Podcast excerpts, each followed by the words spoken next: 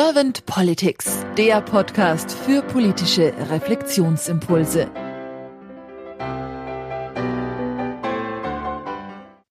Herzlich willkommen zu einem neuen Podcast von Servant Politics. Mein Name ist Claudia Lutschewitz und ich spreche heute Morgen mit Christiane Brandes-Fiesbeck. Guten Morgen, Christiane. Guten Morgen, Claudia. Danke für die Einladung. Sehr gerne. Christiane, du bist Unternehmerin, Fachbuchautorin und Speakerin und dazu auch noch geschäftsführende Gesellschafterin der Ahoy Innovationen GmbH in Hamburg und Expertpartner bei der Digitalberatung Diconium Strategy. Das heißt, du verbindest zwei Firmen und damit wahrscheinlich auch zwei Welten, lebst also New Work. So habe ich es verstanden. Perfekt. Ich bin jetzt sehr gespannt auf deine Impulse zu meinen Fragen. Und wenn du jetzt im Vorfeld keine Frage an mich hast, dann würde ich erstmal starten. Erstmal noch willkommen an alle Zuhörenden. Schön, dass ihr euch die Zeit nehmt und dabei seid, diesen tollen Podcast von Claudia zu verfolgen und jetzt auch genau diese Ausgabe. Vielen Dank. Christiane, wenn du an Politik denkst und die Aufgabe von Politik so durch den Körper und den Geist meandern lässt, was ist nach deiner Meinung die Aufgabe von Politik? Oh, das ist eine super Frage. Ähm, für mich ist die Aufgabe von Politik, Rahmenbedingungen zu schaffen, in denen Menschen gut leben können und die auch in die jeweilige Zeit passt. Und äh, die Zeiten verändern sich ja. Wir hatten erst die Industrialisierung, jetzt haben wir die Digitalisierung, jetzt sind wir auf dem Weg zum Paralleluniversum Metaverse und ähm, wir leben in einer global digitalisierten Welt, wo Menschen anders miteinander zurechtkommen müssen. Wir haben einen Krieg jetzt in Europa, wir haben Klimakrise.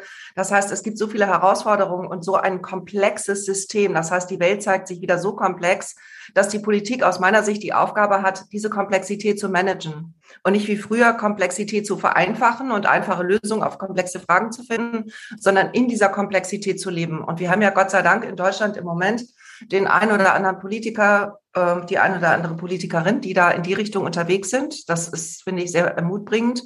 Aber in der Vergangenheit war es leider nicht so. Und ähm, ich bin von Haus aus ein sehr politisch denkender Mensch. Ich äh, war auch in einer politischen Stiftung, wurde gefördert als äh, Begabtenförderung während des Studiums, konnte mich aber nie entscheiden, einer Partei beizutreten und auch nie Politikerin zu werden, weil ich immer von klein auf immer schon das Gefühl hatte, dass damit zu harten Bandagen gekämpft wird, dass es eigentlich immer darum geht, ähm, jemanden fertig zu machen, Positionen, die einem nicht liegen, äh, zu äh, klein zu reden, schlecht zu reden und dass es eigentlich nie ernsthaft um die Sache ging, sondern immer um Macht. Und das hat mich so abgeschreckt, dass ich zwar mein politisches inneres Engagement habe und das jetzt mehr in meinen Netzwerkaktivitäten lebe oder eben auch in der Organisationsentwicklung, die ich mache. Das heißt, ich bin eher so eine indirekt politisch aktive Person geworden und versuche mich aus diesem ganzen Parteienleben weitestgehend weitestgehend zurückzuhalten. Was ich immer noch bedauere, aber es ist, glaube ich, nach meiner Lebenserfahrung ein kluger Weg gewesen. Ich glaube, junge Frauen können sich jetzt vielleicht anders entscheiden, aber so in meiner Zeit war es wahrscheinlich so, wie ich die Politikerin in meiner Generation auch wahrnehme, für mich persönlich mit meiner Art zu sein und mit meiner Disposition ähm, ein sichererer Weg. Jetzt hast du schon angesprochen, dass du so die Wahrnehmung hast, dass gerade so ein bisschen ein Wandel ist, zumindest bei einigen Personen in der Politik. Wie nimmst du sonst noch aktuell die Politik wahr? Naja, ich meine, wir haben aus meiner Sicht so in der Politik genau die, die Strömung, wie wir sie auch in der Welt haben. Aus meiner Sicht, ne, in Zeiten der Veränderung geht es ja dann immer darum, gehen wir zurück zu dem Alten, in dieses patriarchalische, sichere, mächtige System, wo bestimmte Leute das Sagen haben und andere folgen. Und viele Menschen sich darin auch wohlfühlen, weil dann liegt die Verantwortung woanders. Man kann äh, sich beschweren, man kann nörgeln und ist immer unmächtig und ist halt immer Opfer im weitesten Sinne. Und dann eben auf der anderen Seite die andere Strömung, die es natürlich auch immer schon gibt, seitdem es Menschen gibt, dass man eine, eine Sehnsucht nach Gemeinschaft hat, nach einem gemeinsamen Entscheiden, dass die Person, die Expertise hat, dann mal in Lied geht, sich aber wieder zurücknimmt, dann eine andere Person, eine andere Personengruppe, die Expertise hat, in den Lied geht, dass es dann auch immer möglich ist, mutig zu sein, weil man gemeinsam etwas Neues ausprobiert, ohne dafür gleich in die Pfanne gehauen zu werden. Und ich glaube, bei jeder Zeitenwende gibt es immer diese beiden Strömungen und in der Vergangenheit hatte oft die erste Strömung gesiegt und im Moment sieht es ja auch so aus, als ob dieser Backlash wieder leider ganz gut funktioniert. Aber trotzdem denke ich, wir sollten nicht aufgeben und ähm, immer wieder für diese Welt eintreten, wo es darum geht, dass alle Menschen die Chance haben, sich maximal zu entfalten, ohne dabei aber andere Menschen stark zu benachteiligen. Also das Ende der persönlichen Freiheit im Wir zu finden. Also vom Ich zum Wir, das ist für mich immer das Schlagwort. Mhm. Daraus habe ich jetzt auch schon diese Chancengleichheit ein bisschen rausgehört. Wenn du jetzt, sagen wir mal, über die Politik der Zukunft nachdenkst, was sind so deine Wünsche und Gedanken für die Politik der Zukunft? Also ich denke, es ist sehr wichtig, dass wir die Vielfältigkeit in der Politik, wie wir sie jetzt schon nach und nach auch bei uns im Deutschen Bundestag sehen, ähm, ermöglichen und auch wirklich uns bewusst als WählerInnen dafür einsetzen. Ich war ähm, auf dem Emotion Women's Day, ähm, da hat jetzt die erste Trans-Politikerin gesprochen und wie schwer sie es hatte, mit ihrem Outing und wie sie auch Angst hatte vor der Sichtbarkeit, aber Vorbilder in Amerika hatte und sich dann doch getraut hat, in die Politik zu gehen. Und dass sie aber jetzt wie und viele andere junge Politikerinnen es schwer haben, ihre Rolle zu finden, sich in diesem politischen System in Berlin zurechtzufinden. Und ich glaube einfach, dass es sehr wichtig ist, dass wir alle, auch wir WählerInnen, äh, diese jungen Menschen, nicht nur Frauen, es sind ja auch Männer, äh, unterstützen in ihrem Anderssein. Anna Sauerbrei hat gerade ein entsprechendes Buch geschrieben über die neue PolitikerInnen-Generation. Dazu sind ja durchaus auch ähm, Baerbock und Habeck und Ricarda Lang und andere zu zählen.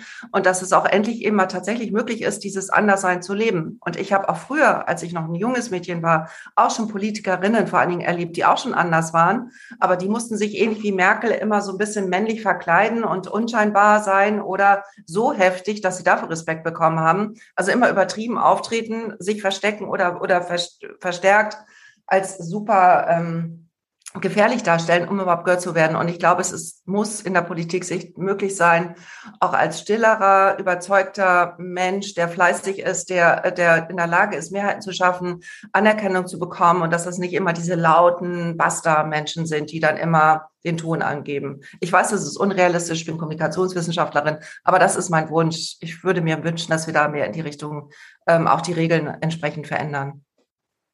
Ich bringe an dieser Stelle im Podcast immer gern die Frage, diese sogenannte Kanzlerfrage oder Glaskugelfrage auf. Das heißt, wenn du dir jetzt vorstellst, du wärst Bundeskanzlerin geworden und hättest ein sehr kompetentes Team an deiner Seite, was wären so zwei bis drei deiner Herzensthemen, die du gleich am Anfang angehen würdest? Also eins meiner größten Herzensthemen ist im Grunde das, was wir auch im Moment erleben, das Ende der unvereinbaren Gegensätze, dass man Klimapolitik machen kann und Wirtschaftspolitik dass wir unterschiedliche Gesellschaftsschichten im Blick haben, gleichzeitig aber die Bio-Deutschen deshalb nicht darunter leiden müssen. Ne? Also dieses wir Deutsche gegen die anderen, die Ausländer, das finde ich total schlimm, diese Denke, zumal wer ist schon großartig Deutsch heutzutage und wie viele Menschen sind auch, wenn sie deutsch aussehen, dann doch aus verschiedenen Gegenden unterwegs und wenn man sich die, die Völkerwanderung anguckt, also das ist totaler Quatsch, so zu denken.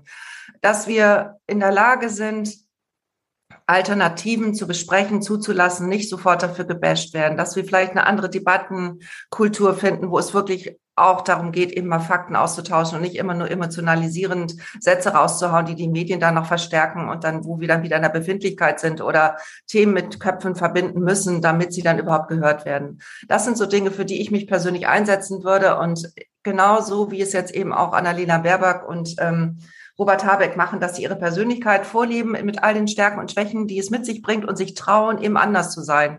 Und ich glaube, da so wäre ich auch. Also ich würde auch ganz genau sagen, Leute, hier passe ich mich an. Ich weiß, Macht ist wichtig. Ich weiß, wir müssen Mehrheiten schaffen. Wir müssen mit Menschen sprechen, die anders denken als wir. Ja. Aber wir stehen auch ganz klar und präzise für bestimmte Themen. Da haben wir eine Haltung zu. Äh, da lassen wir uns nicht von abbringen, auch wenn es schwierig wird. Mhm. Hast du sonst noch irgendwelche Gedanken oder Ideen, wo du gleich am Anfang sagen würdest mit deinem Team, so, da möchte ich ganz gerne auch noch weiter reinsteigen? Ich glaube, ich würde tatsächlich, bevor ich das tue, dann Datenanalyse betreiben und erstmal gucken, wie sind die, äh, also es gibt ja so viele Insights, ne? Was, was wollen die Bundesbürger, die Bundesbürger, wie sind die Strömungen, wo müssen wir jetzt gerade uns kümmern? Wie geht das auch mit der Verteilung der Gelder? Wer ist wo auch in meinem Team, wie verdrahtet, wie ist die lobbyistische Situation? Also ich glaube, man müsste erstmal sehr viel Insights haben, um da eine, eine kluge Antwort geben zu können. Also ich würde jetzt nicht mein persönliches Programm durchdrücken, sondern ich würde tatsächlich mir erstmal die Gemengelage angucken das mache ich in meinem Beruf als Transformationsberaterin auch. Ich gucke mir erstmal an, was für eine Company bin ich, wie ist das Team aufgestellt, wie sind die Machtstrukturen, wer hat sich, wird über was verzielt, wer muss welche Themen spielen, damit der Erfolg gewährleistet ist. Und erst wenn ich das alles genau weiß, kann ich mir überlegen, wie man so eine Transformation angeht. Und so würde ich in der Politik auch vorgehen, unabhängig jetzt von meinen persönlichen Themen. Und dann würde ich eben manches, was mir sozusagen dann auch äh, liegt, natürlich verstärkt bringen, aber anderes, wenn es dann für mein Team wichtig ist oder für Deutschland wichtig ist oder Europa wichtig ist oder für die Welt, dann würde ich das natürlich auch spielen. Mhm. Dann würde ich dir ganz gerne diese eine persönliche Frage jetzt mal losgelöst von meinen normalen vier stellen. Wenn du an Transformation in der Politik denkst, was heißt das für dich genau? Transformation der Politik heißt für mich, dass wir jetzt erstmal wegkommen ähm, von diesem System, ähm, was wir ja jetzt auch durch, durch die, das Bashen von zwei Politikerinnen in Klammern ist es sicherlich gerechtfertigt, aber warum wird das so hochgespielt? Fragezeichen, ähm, dass wir von diesem System wegkommen, dass man in diesen toxischen Kulturen lebt, dass ähm, Menschen keine Fehler machen dürfen, dass man seine Meinung nicht ändern darf, dass wer A sagt, auch B sagen muss, dass äh, wenn einem etwas nachgewiesen wird, immer nur per Salamitaktik zugegeben werden darf, dass man Fehler gemacht hat oder sich geirrt hat oder etwas schiefgelaufen ist. Also dieses ganze bestehen auf ich habe recht und das, was wir machen, war richtig. Also dass diese Haltung mal aufhört, weil das, das sehen wir an vielen Politikerinnen und Politikern auch. Das System macht alle kaputt. Es ist einfach unmenschlich. Und man sollte auch eben mal zugeben dürfen, dass man nicht so stark ist oder dass das, ne, also dieses lebensphasenorientierte Arbeiten, dass eben auch eine Familie ist oder ein kranker Ehemann oder dass man gesundheitlich das eine andere hat und dass das Team aber auch gut ohne einen arbeiten kann. Ich meine, ich arbeite drei Tage die Woche, nicht, vier, nicht fünf für die Konium und trotzdem ist mein Team durchaus in der Lage, die anderen beiden Tage, wo ich nicht da bin, perfekt zu arbeiten. Die wissen genau, was wir zu tun haben. Ich vertraue denen 100 Prozent und da muss nicht ich immer die Erste sein, die das spricht oder die vorne steht und dass sie mehr dieses Vertrauen haben in Teams, in Miteinander und nicht die ganze Zeit Menschen bashen und Köpfe wegbashen, weil sie jetzt irgendwie ein anderes Geschlecht haben oder dann die offensichtlichen Fehler finden, die auch leicht aufzudecken sind. Ne? Ich kann mir vorstellen, dass auch andere Politiker große Fehler machen, die aber niemals gezeigt werden, weil die Menschen einem politisch liegen oder weil sie ins System passen oder was auch immer. Und da würde ich mir wünschen, mehr Offenheit. Und das muss man wahrscheinlich auch regeln. Ne? Also, dass man da einfach sagt, passt auf,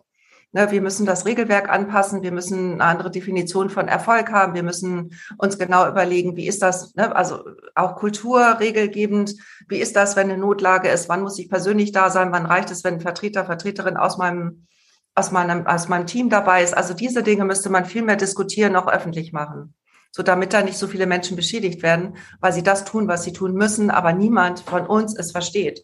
Und auch wenn alle lagen, warum hat diese Frau gelogen? In diesem toxischen System musst du lügen, um zu überstehen. Du musst lügen. Du kannst die Wahrheit nicht sagen, weil die Wahrheit würde dich komplett kaputt machen. Und das verstehen Menschen nicht, die nicht in diesem System leben. Aber ich erlebe davon sehr viel und deshalb tut es mir dann immer so leid, wo ich denke, ja, da wird jetzt schon wieder eine Person geopfert, die unliebsam ist und dann spielt man halt, also ne, früher war es dann immer die unregelmäßige Reisekostenabrechnung und heute ist es eben diese Care-Arbeit oder die irgendwelche anderen Interessen, die dann Menschen da ins ähm, ins, äh, im Weg geraten. Ne? Wobei Desinteresse und sich nicht einsetzen für, für Ministerium finde ich total schlimm. Unabhängig jetzt vom Geschlecht. Also wenn jemand seine Arbeit nicht gut erledigt, habe ich kein Verständnis für. Aber wenn Menschen wirklich einen guten Job machen, mit Haltung dabei sind und dennoch ähm, beschädigt werden, weil eben Menschen politisch anders denken und die weghaben wollen, das müsste nicht mehr gehen. Ich danke dir sehr herzlich für deine Impulse, Christiane. Habe ich jetzt irgendeine Frage dir nicht gestellt, die du zum Thema Politik der Zukunft gerne beantwortet hättest? Also für mich persönlich ist es auch noch sehr wichtig, darüber zu sprechen, wie wir Steuerpolitik machen. Also gerade jetzt, wenn ich mich mein Leben auch anschaue, ähm, ich war Führungskraft mit Kind, alleinerziehend. Ähm, das ging auf Dauer nicht gut. Ähm, das wurde in meiner männlichen Welt nicht gesehen. Und da bin ich dann auch aus bestimmten Gründen dann irgendwie nicht mehr lange dabei gewesen, habe mich in die Selbstständigkeit geflüchtet in der Zeit, als das noch nicht üblich war, habe also große Altersversorgungslücken, habe finanziell große Einbußen gehabt im Vergleich zu anderen Menschen, die entweder ne, weiblich ohne Kind oder in anderen Situationen waren, finanziell oder auch männlich waren, wo die Kinder- und äh, Pflege, Sorgearbeit einfach keine Rolle gespielt hat. Und ich würde mir wünschen, dass wir da mehr regeln, dass auch die, das Ehegattensplitting weg ist, dass wir mehr dafür tun, dass ne, das Gender Pay Gap also wirklich verhindert wird. Also dieses Beispiel aus Amerika, dass äh, Fußballerinnen jetzt genauso viel verdienen wie ihre männlichen Kollegen. Wunderbar. Das müssen wir viel mehr auch in Deutschland haben, in allen Bereichen der Gesellschaft. Also ich glaube einfach, wir müssen viel transparenter dafür sorgen, dass Menschen, die sich um andere kümmern, was ja eine gute Eigenschaft ist, dass die nicht finanziell Nachteile haben oder in der Gesellschaft Nachteile haben. Also wie dieses auch hier, das Wir müssen wir viel mehr betonen und viel mehr belohnen. Ich danke dir ganz herzlich für deine Impulse und auch für deine Zeit, liebe Christiane. Wünsche dir jetzt noch einen schönen Tag und sag dann einfach mal bis bald. Bis bald. Vielen Dank, Claudia.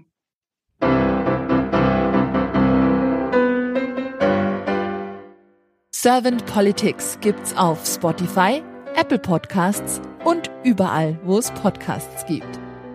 Abonniert uns gerne und hinterlasst uns eine Bewertung. Servant Politics, der Podcast für politische Reflexionsimpulse.